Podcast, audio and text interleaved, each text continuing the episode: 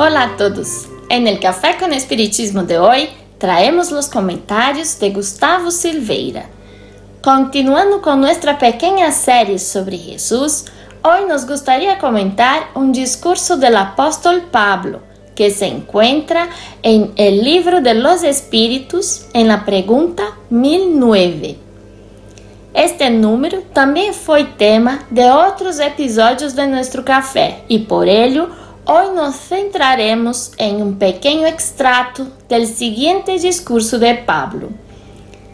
Abre comillas. ¿Quién es en efecto el culpable? El que por una desviación, por un falso movimiento del alma, se aleja del objetivo de la creación, que consiste en el culto armonioso de lo bello y del bien, idealizados por el modelo humano, por el hombre Dios, por Jesucristo. Cierra comillas. En pocas palabras, Pablo dice muchas, muchas cosas. Aquí nos centraremos en la parte en que se refiere a Jesús como el arquetipo humano. La palabra arquetipo tiene varios significados pero curiosamente, uno de los significados que esta puede tener es modelo al cual se atribuye perfección o sublimidad. En otras palabras, Pablo estaría evocando aquí la idea de la pregunta 625. Jesús es el modelo perfecto de un ser humano, y si es así, é necessário que passemos a mirar intensamente a Jesus, a la forma em que vivió, porque ali está a melhor maneira de vivir e ser.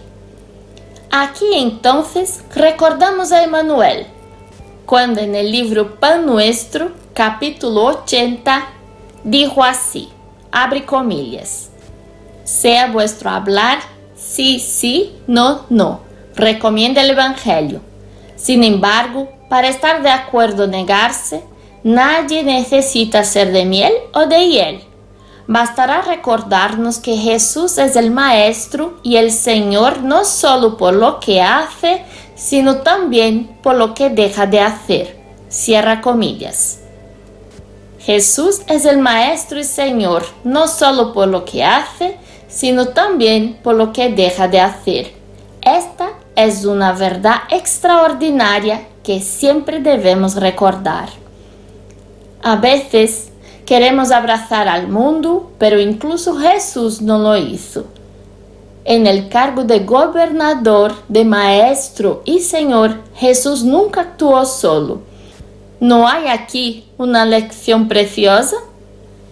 Esta semana escuchamos um mensaje de um pastor evangélico que dijo algo que nos ayudará hoy aquí.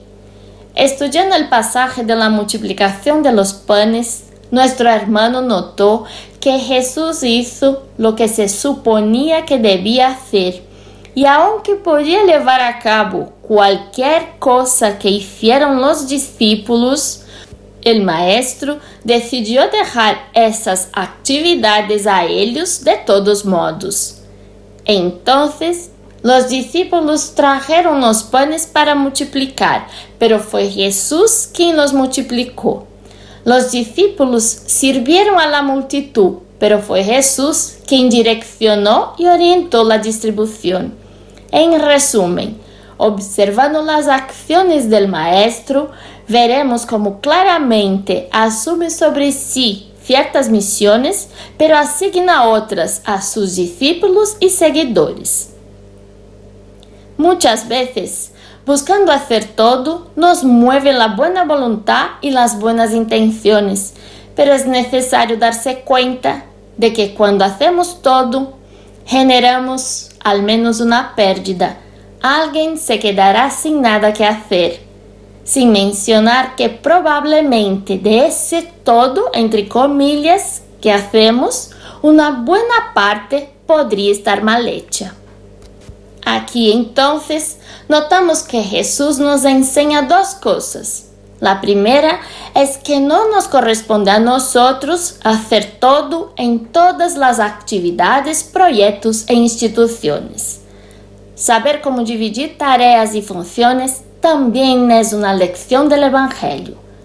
La otra es que Jesús está mostrando claramente que hay cosas que nosotros hacemos y hay otras que Él hace.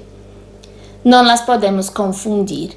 Y por cierto, ¿cuántas veces actuamos con la sensación de estar solos? ¿No es así?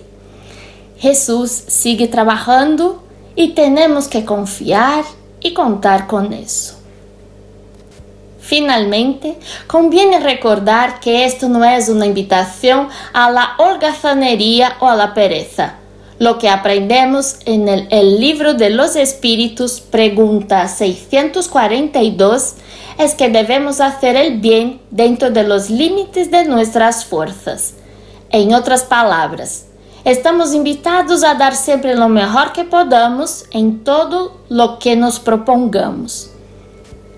Por supuesto, si siento que puedo intentar organizarme, que puedo intentar hacer esto o lo otro, debería intentarlo. La pregunta es cuando me propongo a llevar a cabo una carga que está más allá de mis fuerzas, con el pretexto de la evolución espiritual o la autofragelación, quando em realidade significaria um exercício profundo de humildade decir, não puedo, necessito ceder, porque tratei de superar mi límite. Lo que queremos decir aquí es que tenemos que poner a prueba nuestro límite, sí, dándonos cuenta de que a veces tendremos que decir no, y no hay problema con eso. Y luego, no sé si te diste cuenta, pero caeremos fatalmente en la lección del autoconocimiento. Conocernos es una condición fundamental para que podamos hacer siempre más y mejor. Jesús es el modelo. Intentemos, por tanto, moldearnos en Él. Que nuestro Maestro nos bendiga y nos inspire siempre. Y hasta el próximo episodio de Café con Espiritismo.